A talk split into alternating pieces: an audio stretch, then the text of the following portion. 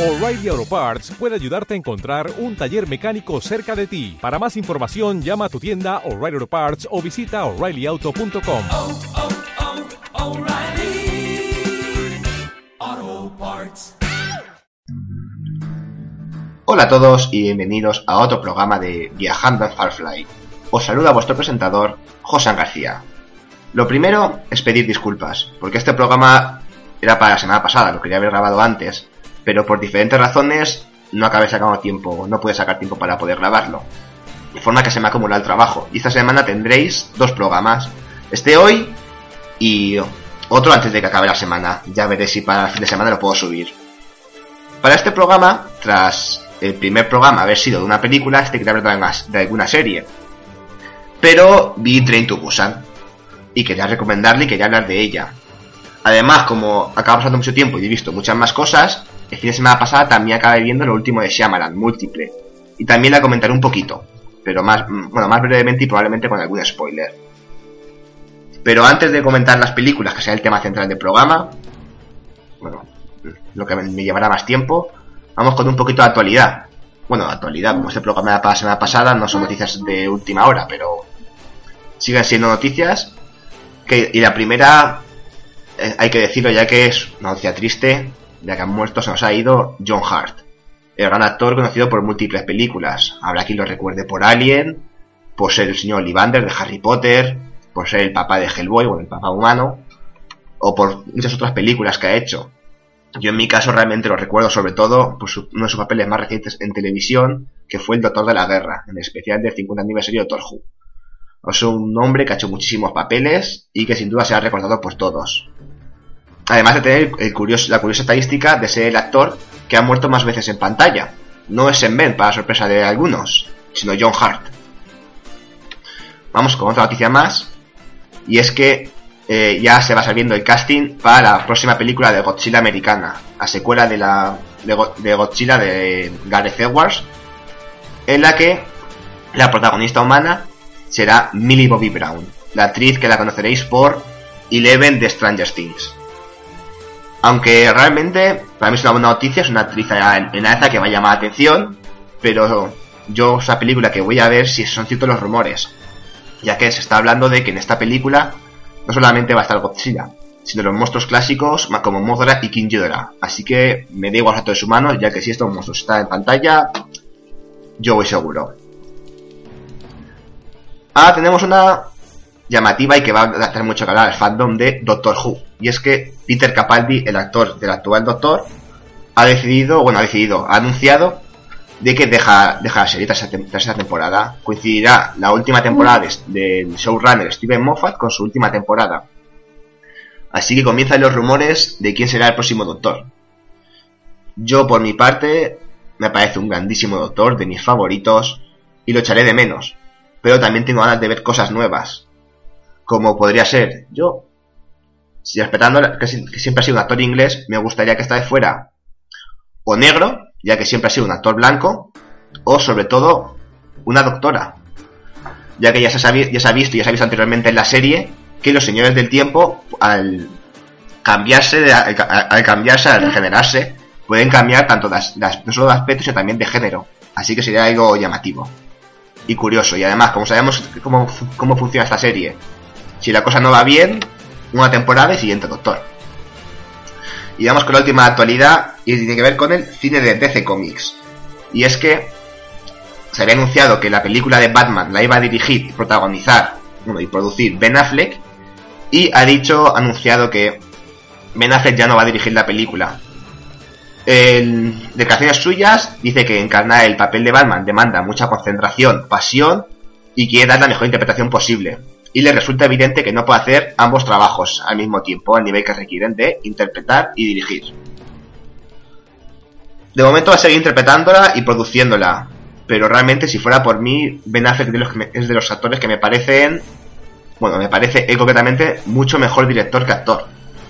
Pero bueno, esperemos que al menos salga algo bien, porque también anunció de que iba a dirigir la película si el guion era bueno, y ahora vemos que no la dirige. ¿Será que efectivamente que no puede dirigir y protagonizar al mismo tiempo haciendo ambas de la manera más competente o realmente es que el guion no le gusta?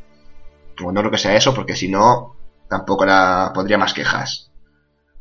Bueno, ahora sí, vamos ya con el cine y comentar primero Train to Busan, la película coreana de zombies.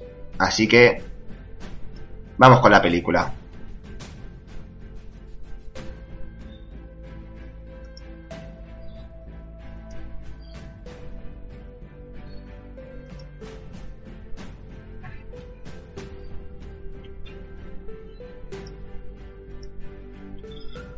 Y comenzamos con un resumen un poquito de la trama. En el caso de Train to Busan, ya he dicho que es una película de zombies, pues en este caso el virus, el virus empieza a afectar Corea del Sur, que convierte a la gente en zombies, o más bien en infectados, porque estos son zombies de los que corren, saltan, gritan, hacen fuerza, no son los típicos zombies de Romero o de The Walking Dead, sino que son más tipo 28 días después. Esta situación realmente comienza o se ve la, explosión más fuerte en la estación de Seúl. Cuando vemos a nuestros protagonistas que, cogen que van a coger el tren para ir de Seúl a Busan. En este caso, nuestros protagonistas, que son el padre, y el padre y su hija, que van a ir a Busan a ver a su madre. Y cuando suben al tren, el tren va a arrancar y vemos que en toda la estación están todos corriendo de pánico con la estación y se consigue colar una persona en el tren. Una persona con una mordedura. Como es lógico, esta, eh, esta persona se acaba convirtiendo en zombie y desata el caos en el tren. Y vamos viendo realmente una situación de supervivencia pura y dura en el, tren, de cómo van aprovechándose a la perfección del escenario, de las, de las puertas, los baños, las, las repisas para dejar las mochilas. Y se desarrolla y con todo con una gran maestría, desarrollando toda la trama y todos los personajes. Además de que, aunque ocurra dentro del tren, también nos van transmitiendo cómo va avanzando la infección por todo Corea, ya que el tren va parando en algunas estaciones y vemos las estaciones, cómo están llenas de zombies o no. la gente hablando por móvil para ver cómo está la estación en cada ciudad, para saber en qué estación se pueden bajar y en cuál no. Así que es un punto de vista diferente y sobre todo muy, muy, muy bien llevado. En este caso la película está dirigida y guionizada por, bueno, Voy a decir los nombres coreanos, pero creo que dudo que pronuncie alguno bien. El director y guionista es Sanjo Jion. Un director realmente, creo que, todavía no es muy famoso, pero que sin duda con esta película va a saltar a la fama. Yo ya estoy esperando el siguiente proyecto. Y también que no es la primera película de, de zombies y de ese universo que hace este año, ya que también tiene Seoul Station, que es una película de animación que no he podido ver, pero que se supone que cuenta como la infección en la estación de Seúl, que sin duda, que sin duda es una, un añadido bastante para mejorar la película. La música es de Jan Jong Jiu y voy con el reparto. Realmente no voy a decir los nombres de los personajes que en en la película porque no me quedé con ningún nombre de los personajes, así que os diré básicamente el papel que hace cada uno comentándolo un poquito lo que me pareció. Vamos con Jo Gong, que sea el protagonista, el padre de la niña, que comienza siendo el típico ejecutivo asiático que solo se preocupa en sí mismo y solo quiere hacer todas las cosas por su bien, y que tiene bastante atendida a su hija, pero que decide sacrificar un día para llevar a la niña a ver a su madre el día de su cumpleaños, y que se ve que se preocupa mucho por la niña, y vemos una evolución suya a lo largo de la película cómo va cambiando todo, cómo va cambiando un poquito, cómo se empieza a preocupar de la gente, cómo ve que la gente al ayudarla a él, él también quiere ayudarnos a ella, a las demás. Y realmente, a pesar de que la, película sea de zombies, es bueno ver que no no deja de lado a los personajes humanos y esos también tienen su personalidad y su evolución. También está, si este viaja con su hija, está la niña, Suan Kim, que es, es bueno, la niña es la que tiene algunos de los momentos más, más emotivos de la película, con algunos que son prácticamente para llorar, de lo, de lo bonitos que son y que también es la que fuerza sobre todo al padre a cambiar, ya que es ella la que se preocupa de ayudar a los demás. De hecho, al principio vemos escenas como que la niña ayuda a una mujer mayor y el padre casi que le echa la bronca por porque ayuda a los demás. Y la niña poco a poco va ayudando a cambiar al padre y va siendo importante para que éste se involucre Así que es bueno ver que no es un añadido más, sino que también hace cosas. El siguiente papel sería el de Yumi Jung, que sería una mujer embarazada que está, que viaja con su marido, que es Dong Seok-ma, el mari eh, que, es, que es su marido. La embarazada básicamente se dedica a sobrevivir y ayudar a los demás. Pero es el papel del marido el que a mí realmente más me gustó, ya que es, por así decirlo, la única persona realmente buena en la, película, que se dedica todo a ayudar a los demás. Cuando no ayuda a su mujer, está ayudando a los demás pasajeros. Y si no, está aguantando puertas para que no, entre, para que no entren los zombies y siempre haciéndolo todo de la mejor forma posible. Y realmente es, por así decirlo, casi el superhéroe de la historia. El que ayuda a todos los demás y también uno de los personajes que está todo el rato picándose con el protagonista. Porque este sabe que este no ayuda a los demás y que debe cambiar, que no es un buen ejemplo para su hija. También tenemos a, como, pongo, como tengo ya apuntado, al chico y a la chica del béisbol, porque en el tren también iba un equipo de instituto de, de, de béisbol. Son Woksik Choi y Soji. Los chicos de, la, el chico y la chica del béisbol. Los cuales vemos como dentro de su perfil de, de adolescentes consigan sobrevivir y ayudar. Y realmente siempre dicen que son amigos, pero tienen una amistad bastante profunda y se ayudan un montón entre ellos y intentan estar siempre juntos. Y por último acabar con el personaje más odioso de la película. Interpretado por Eu, Eu Sung Kim, que es, el que es un, un ejecutivo muy egoísta, lo que sería el papel del protagonista al principio de la película, pero durante toda y elevado y elevado a alguna, un par de potencias. Porque está todo el rato molestando a los demás, huyendo de los zombies, sacrificando a las demás personas para su propio bien. Yo soy lo más importante, porque vamos a esperar a los demás? Si nosotros ya estamos bien, vamos, vamos para allá, huyemos, abandonémoslos, y realmente te pone muy de los nervios. La película es puro cine de acción. Quiero decir, esto el rato tiene un nivel altísimo, sea, siempre ocurriendo cosas. El, nivel no, el nivel de acción no baja, no hay un momento realmente relajado. Siempre están ocurriendo cosas, pero como ya he dicho, que tenga un ritmo tremendo, sin realmente ningún respiro, aún así consigue definir a los personajes, darle una personalidad concreta a cada uno de ellos, y que algunos, como el del protagonista, tengan alguna pequeña evolución a lo largo de la historia. Algo que sin duda no, no es fácil de conseguir, ya que normalmente las películas de acción dejan de lado a los protagonistas por el bien de la acción. Y aquí tenemos de ambos, tenemos evolución de personajes, personajes redondos, personajes carismáticos, y la película que no da ningún respiro, siempre ocurriendo cosas. La idea de ambientarla en un tren realmente es muy buena, o está llevada muy bien, porque da pie a grandes escenas porque la utilización del tren es perfecto.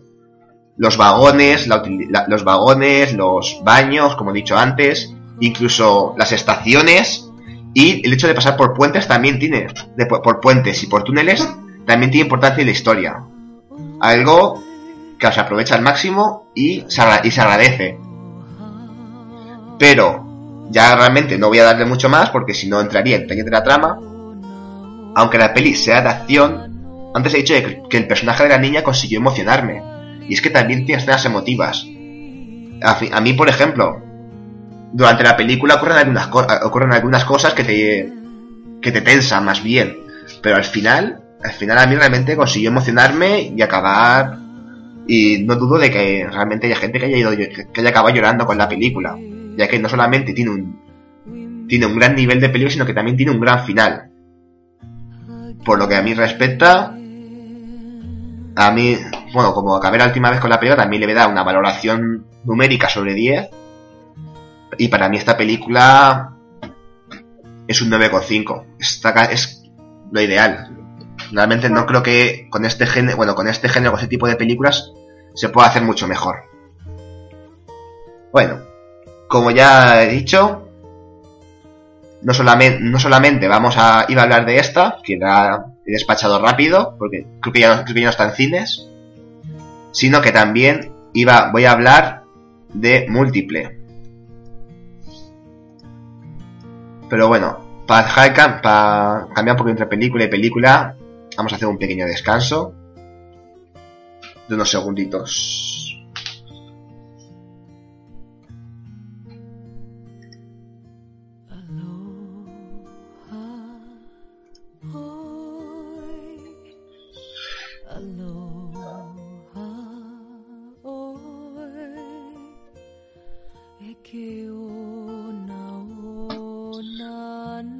Bueno, vamos a seguir. Como dije al principio, vamos a pasar de la acción coreana a la última propuesta de Shyamalan, el thriller múltiple, o Split conocido en versión original. Pero en el caso de esta película, voy a ir avisando ya antes de empezar a hablar de ella. Y es que, como tantas otras películas de este director, tiene algunos giros o, o detalles que se desvelan al final que son realmente sorpresas muy grandes y realmente para hablar de la opinión de esta película sin desvelarlos no hablaría con, como me gustaría de ella, no daría mi opinión verdadera, me quedaría a medias. Así que yo aviso antes de comenzar a hablarla, de comentarla, de que comentaré algunos de estos detalles, porque hay, hay uno concretamente, y además creo que en redes sociales se desvelará en breve, no creo que haya mucha gente aguante sin decirlo, y los, y los comentaré, así que quien quiera ver la película sin saber absolutamente nada, le dejamos aquí que pare, que pare el programa, que corte, y quien quiera, y quien ya la haya visto o no quisiera al final verla, puede continuar. Así que para, para dejar un poquito de tiempo para hablar de la película, para los que quitan ca- cambiarlo, vamos a dar un desca vamos a parar mientras y que y aprovechando para quitar el programa, ya que en un momentito voy a empezar a de la película.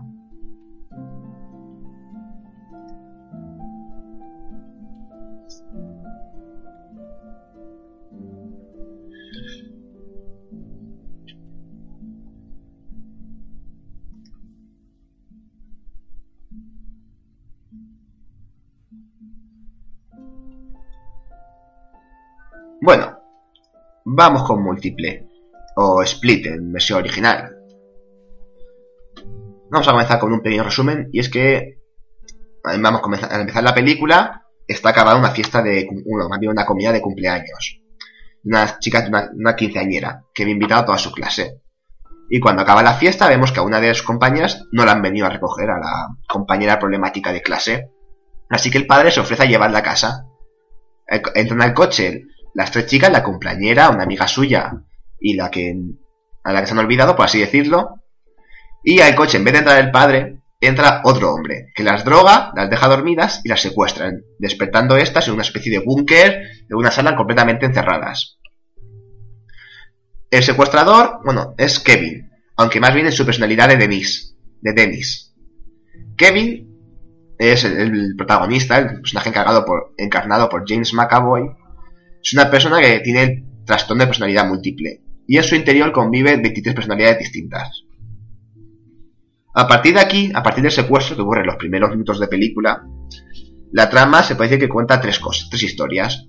Por un lado, la de supervivencia de las chicas, mientras van descubriendo el sitio donde están encerradas, intentan escapar, descubren y se asustan mucho de de, de, de Dennis, porque, porque lo van viendo tan como Dennis, sino como sino también como a Patricia, que como una mujer, como jefa de una secta, que parece que se comportaba. También lo ven como Hedwig, un niño de 9 años. Así que se, está, se van asustando y van intentando escapar con pésimos resultados. Al principio, al menos. También vemos como la psicóloga, como estudia a Denny, estudia a Kevin. Y vemos las reuniones que tiene con él, cómo habla, cómo le va pidiendo hablar con cada una de sus personalidades y cómo se, y cómo se explica todo este. cómo lleva él todo este trastorno. Bueno, trastorno, como se diga. Y también, por último, vamos viendo como algunas de las personalidades más oscuras de Kevin quieren desbloquear, por así decirlo, a la personalidad 24, la llamada la bestia. La película está dirigida y guionizada por M. Night Shyamalan, que ya conocéis algunos, que recordaréis bien de películas como El Sexto Sentido o El Protegido, aunque realmente El Protegido es la única que, me- es la única que verdaderamente me gusta de él. O más, recordar, más recordaréis, tendréis más recuerdos si habéis visto otras como Airbender o After Earth. La última de la visita creo que no la he visto, aunque tiene bastante buena crítica. La música es de Wes Dylan Thor Thorson. Y en el reparto tenemos el espectacular papel de James McAvoy, que es el que hace de Kevin, personaje con el secuestrador, con personalidad, con personalidad múltiple, donde le vamos viendo cambiar de registro de forma bestial. Le vemos interpretar a un niño de 9 años rete flipado, a una mujer más bien sectaria, al secuestrador que tiene el trastorno obsesivo compulsivo, este de tenerlo todo siempre ordenado y tenerlo todo bien colocado. También le vamos bien, también le vemos como como Barry, que es un estilista de estilista que sabe todo de moda, que siempre va bien vestido y, y distintas personalidades más. Y lo hace genial en ese aspecto, vamos viendo cómo va cambiando, es una interpretación realmente buena. Y cuando tiene que darte miedo, te da miedo, cuando tienes que ponerte, nervioso, te pone nervioso.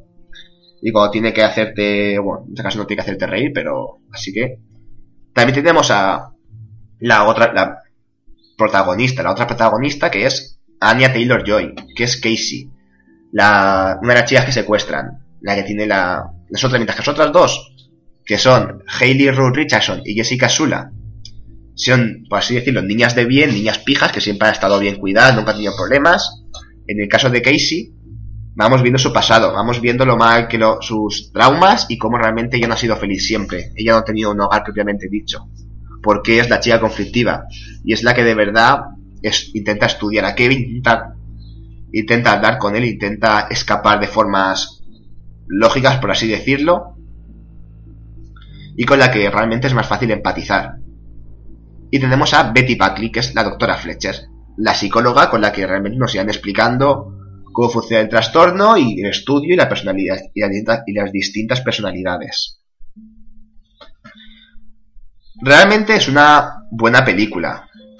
Pero lo más destacable de esta es la interpretación que me he hecho de James McAvoy. Verlo cambiar de personalidad, ver a veces aquí momentos de cambio de registro totalmente. Pasar, por ejemplo, de interpretar a un niño, se da la vuelta, vuelve, o directamente en la misma secuencia, con la misma cara, cambia el gesto de la cara y ves que ya pasa a ser el secuestrador que las cercanías tienen miedo ver cómo de pronto habla consigo mismo interpretando todos dos papeles.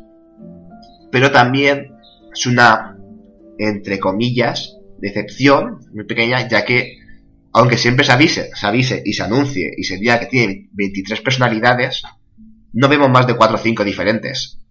Vemos eso, vemos a Dennis, que es el secuestrador con el trastorno este obsesivo compulsivo, vemos a la mujer, a Patricia, vemos al niño y muy poquito, muy poquito más. Aunque realmente con esas tres, cuatro con alguna más, ya te vale para ver esta, esta brutal interpretación y para admirar lo, bien que lo hace. En el caso de la... También además explican cómo funciona el trastorno de personalidad múltiple. En, este caso lo, explican como si fuera, dice, en el interior de Kevin hay una sala con varias sillas. Están todos sentados en las sillas y se va, y va una luz enfocando a la personalidad que está en ese momento dominando el cuerpo. Por así más o menos lo explican. Y me ha llamado la atención de que esta película haya prácticamente coincidido en tiempo con la serie Legión, que también es otra serie que trata el trastorno de personalidad múltiple, en el que el protagonista también tiene varias personalidades. Y me ha llamado la atención de que realmente de ese tipo de proyectos con este tipo de protagonistas es raro y ahora en muy poquito espacio de tiempo, en un mes, tengamos dos proyectos diferentes, una película y una serie. Bueno, cuando pueda ver Legión también la comentaré un poquito, porque es una serie que tengo muchas ganas de ver. La película sabe mantener la tensión en todo momento y realmente transmite lo que tiene que transmitirte. Lo mal que lo pasan las chicas, el por qué Casey se comporta así, cómo le estudia, la por qué tiene tanta sangre fría, por qué se comporta diferente. Vemos cómo la doctora investiga, cómo va, cómo va sospechando que algo, que algo pasa vamos viendo y tú estás realmente como debes estar. Pero la trama, a nivel de trama, no es nada sorprendente. De hecho, es bastante lineal todo lo que va pasando. Por ejemplo, las personalidades están avanzando de que quieren desbloquear la personalidad, la, 24, la llamada la bestia. Dice, la vamos a desbloquear, la vamos a desbloquear. Y al final la desbloquean. Y entonces ya se avisa el clímax de la película como la bestia ataca, como la ataca a todos. También vamos viendo como la, doctora está investigando y todas las que te vas a meter en la boca del lobo y te va a pasar algo malo. Y efectivamente. Estamos viendo cómo las niñas no pueden escaparse y cada vez que vienen sale algo mal y al final no consiguen escaparse. Había dicho que iba, antes ya avisado de que iba a haber spoiler todo el rato. Y ese es el momento porque aunque te sepa mantener en tensión, realmente yo el que, no, el que pierda la capacidad de sorprenderte, de que sepas durante la película lo que va a pasar, me falla mucho. Me falla mucho. Me esperaba realmente con la película, sobre todo siendo el retorno de a una, como dicen, de Shyamalan al buen cine, con la buena crítica que tenía, me esperaba durante la película algo, una, de verdad que me sorprendiera. Y, durante la película no ha habido nada de eso. Me, me, todo viendo y yo lo, lo iba averiguando, no me sorprendía. Entonces solamente me quedaba disfrutar de las interpretaciones y de la historia. Aunque eso, como digo, es muy disfrutable. Y sobre todo el clima final cuando, cuando, por así decirlo, desbloquean a la personalidad de la bestia y vamos viendo cómo le cambia el cuerpo, cómo esa, cómo esa personalidad es más fuerte, es más ágil, es más, es más resistente. Porque es otra cosa que llevada al extremo casi sobrehumano. Porque esto es otra cosa que explican, de que una persona con personalidad múltiple cada personalidad puede tener diferentes habilidades. Por ejemplo, una personalidad puede tener los ojos de un color y otra de otro, y le puede cambiar. Una personalidad puede ser más alta que la otra, pueden encoger, pueden encoger o crecer un pequeños centímetros. Como incluso una personalidad puede tener diabetes y las demás no. O como una puede ser un experto en una materia y el siguiente ser realmente un ignorante. Un ignorante. Y esto lo llevan al extremo con la última personalidad, que es la más alta, la más grande, la más musculosa, la más fuerte de todas. Y que tiene habilidades sobrehumanas. Y, que, y esta es realmente la que ataca a, una vez desbloquea, ataca a la gente, ataca a las chicas, ataca a todos y crea el caos total. Y, pero, para mí todo esto, realmente, toda la trama de la película, ver cómo avanza todo, ver cómo presentan a este hombre, ver cómo toda la película está enfocada en presentarte a la última personalidad y cómo acaba todo, cambia drásticamente con la última escena. Y es que la película acaba, es decir, tiene, acaba la trama, acaba la historia, eh, la bestia huye, solamente ha salvado una chica y por las diferentes por diferentes razones. Y entonces pasamos fundido en negro, se acaba la película, había gente que casi se levantaba ya en el cine y pasamos a otra escena final. Estamos en una cafetería. Está en, la noticia está en, las noticias, el telediario, informando de que se ha escapado un loco con personalidad múltiple. Dicen que una, de vemos que está en una cafetería, que están hablando a personas y están dando la noticia, informando del telediario de que se ha escapado un hombre, que tiene que tener super fuerza, mucha agilidad, habilidades incluso animales. Y vemos a dos personas discutiendo, uy, mira, sí, se parece a ese manía con silla de ruedas que encerró hace un par de años. ¿Cómo se llamaba? ¿Cómo se llamaba? Entonces una voz de pronto dice Don Cristal. Se gira la cámara, los, otros se van hablando y vemos que es Bruce Willis. Bruce Willis es su personaje de El Protegido, una de las primeras películas de Shyamalan. Mira la pantalla y se levanta, dando la sensación de que vamos a tener nueva película El Protegido y que toda esta ha sido, por así decirlo, una génesis de supervillano si el protegido te contaba la historia, el origen del personaje de Bruce Willis, de cómo se hacía eco de sus poderes, de su superfuerza para enfrentarse a los malos, aquí hemos visto el origen de su, próximo supervillano. Una persona que tiene múltiples personalidades, que puede pensar de diferentes formas y que encima también, al igual que él, tiene superfuerza y puede tener incluso más agilidad y una bestialidad inhumana. Y es que encima, es decir, ya para mí la película cambia sentido, porque no, hemos visto una película de un secuestro con las no, con protagonistas secuestradas, con tensión, no. Hemos visto una película de origen, una película de la génesis de un supervillano, viendo cómo se desarrolla, tomando sentido, al menos para mí, el que se dediquen tanto tiempo a explicar cómo funciona, cómo funciona la mente de Kevin, cómo funciona eh, cada personalidad, por qué ciertas personalidades mandan sobre las demás, y por qué está la bestia y por qué actúa todo. Realmente todo tiene, para mí todo ha tenido sentido. Está siendo una película que me estaba gustando, pero sin entusiasmarme a pasar de pronto una película que dice, coño, ahora quiero ver la siguiente, ahora quiero ver el siguiente proyecto. Solamente con esta última escena me has vendido la, más vendido la siguiente película. Porque quiero ver este enfrentamiento. Quiero ver a Bruce Willis enfrentarse a, a, James McAvoy. Quiero ver el superhéroe de Bruce Willis contra el supervillano de, del este. Y es que encima quiero decir, Shyamalan ya os anunciando por sus redes sociales de que ya está preparando el siguiente proyecto. Y encima, como para no desvelar esto, él va avanzando. Ya, ya tengo el guion del siguiente proyecto. Todavía no lo puedo decir, pero los que hayáis visto múltiple, seguro que ya sabéis de qué va. Así que realmente vemos la película tremenda, pero el final, en el final es lo que estaba la sorpresa. Shyamalan ha vuelto a sus giros finales, a sus sorpresas, pero esta vez no ha ocurrido durante la película. Ha ocurrido justo al acabar la película, pillándome por sorpresa. Y esta vez sí, todo lo que la película de pronto yo veía lógico, veía avanzar, claro. Claro que era lógico, claro que era avanzada, porque en sí solamente era una presentación. La película era una presentación de, de un personaje. Y este personaje cuando lo vea explotar en la siguiente película, cuando vea realmente el duelo físico, creo que vamos a poder flipar todos. Y vamos a alucinar. Yo ya estoy, deseando. Me ha vendido la siguiente película. Sin yo ser muy fan de Shyamalan, como he dicho, realmente la única película que de verdad me entusiasma de él y me gustó mucho, Ser Protegido, me acaba de anunciar que va a tener una secuela, que van a hacer otra. Así que bueno, para acabar, igual que valorado la otra, también está. Es una película que yo le iba a poner un 6 o un 5 y medio porque, aunque me gustan las, interpretaciones, no me estaba sorprendiendo. Pero solamente por esta sorpresa final le subo medio punto y la dejo con un 6 y medio, casi 7.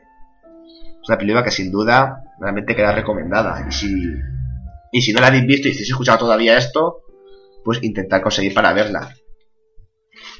Así que ya voy acabando el programa, que ya además es largo, hay un montón de tiempo hablando para despedirnos nosotros y ya sabéis, si, si os ha gustado o si no, si queréis comentar algo, no dejéis de comentar y podéis consultarlo en la cuenta de Evox, en el, en, el Facebook, de Facebook, que es facebook.com barra viajando en Farfly, en el blog viajando en farfly.blogspot.com o en el Twitter, que no tengo Twitter para el, para el programa, pero podéis, podéis acudir al mío, que donde sí que hablaré y os responderé, que sería arroba josan barra baja. Así que con esto nos vamos. Y ya dicho, esta semana he grabado otro programa, así que hasta pronto.